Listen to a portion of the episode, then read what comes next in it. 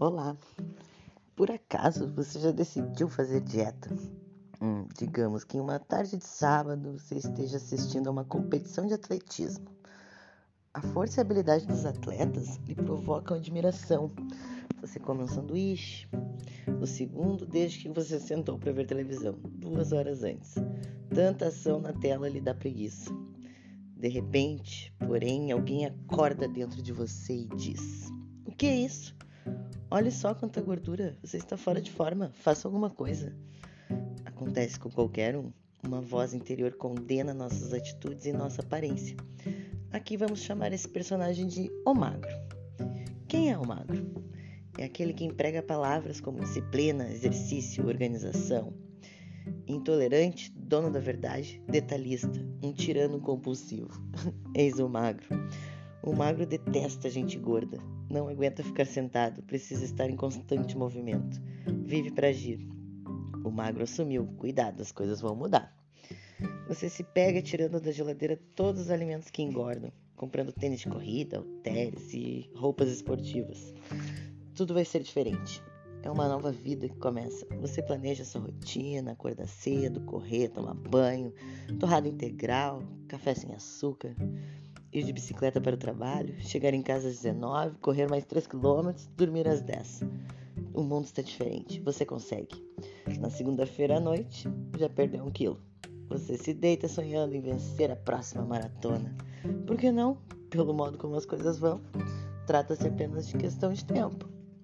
Na terça-feira à noite, você sobe na balança menos meio quilo. Você é incrível, espetacular, verdadeira máquina magra. Na quarta-feira, você realmente se dedica. Malha mais uma hora pela manhã e meia hora à noite. Você mal pode esperar para subir na balança. No banheiro, tremendo de frio, tira a roupa. A expectativa é grande. E o que, que a balança vai dizer? Você sobe com cuidado e olha para baixo. Não perdeu nem uma grama. Continua exatamente como estava na terça. O desânimo começa a instalar-se. Você sente uma pontada de irritação depois de tanto trabalho, tanto esforço, suor e nada. Não é justo. Mas logo você afasta esse pensamento. Afinal, amanhã é outro dia. Você vai para a cama prometendo esforçar-se ainda mais no dia seguinte, quinta-feira. No entanto, de certo modo, alguma coisa mudou. Somente na quinta-feira de manhã você descobre o que mudou. Chove e faz frio. Algo parece diferente. O que é? Por um ou dois minutos você não entende. Então faça a luz. Existe outra pessoa dentro de você. O gordo, ele voltou. Ele não quer correr. Para falar a verdade, nem sair da cama hoje. Tá frio lá fora. Correr, tá brincando. O gordo não tem nada a ver com aquilo. O único exercício que lhe interessa é comer. De repente você se descobre em frente à geladeira. Melhor seria dizer dentro da geladeira. O seu principal interesse passa a ser a comida. A maratona se foi, a máquina magra se foi, os agasalhos, os pesos, os tênis de corrida se foram. O gordo assumiu a direção do espetáculo. Acontece com todo mundo, a toda hora, porque fomos levados a pensar que somos uma só pessoa. Assim, quando o magro resolve mudar as coisas, pensamos que a resolução é nossa. Quando o gordo acorda e muda tudo novamente, também pensamos que somos responsáveis pela decisão. Não se trata de uma atitude independente. O magro e o gordo são personalidades completamente diferentes, com necessidades, interesses e estilo de vida diversos. Por isso não gostam um do outro, desejam coisas diferentes. Quando você se torna o magro, deixa-se levar pelos interesses, pelas necessidades e pelo estilo de vida dele. Então alguma coisa acontece.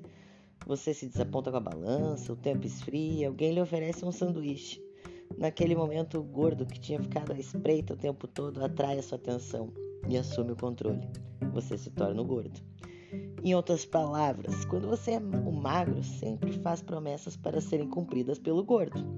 E quando é o gordo, faz promessas para serem cumpridas pelo magro.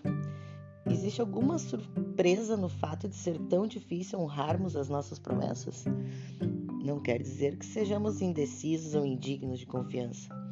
Acontece que todos nós guardamos diferentes personalidades com atitudes e interesses próprios. Pedir a uma delas que se submeta a qualquer das outras é um convite à briga ou mesmo à guerra declarada. Quem viveu a experiência de um conflito entre gordo e o magro, e não vivemos todos, sabe o que eu quero dizer. Não se pode ser os dois. Um tem que perder e ambos sabem disso. Pois bem, esse tipo de conflito acontece dentro de todos nós. Então, Infelizmente é uma batalha sem ganhadores, mas o que vale é a disciplina.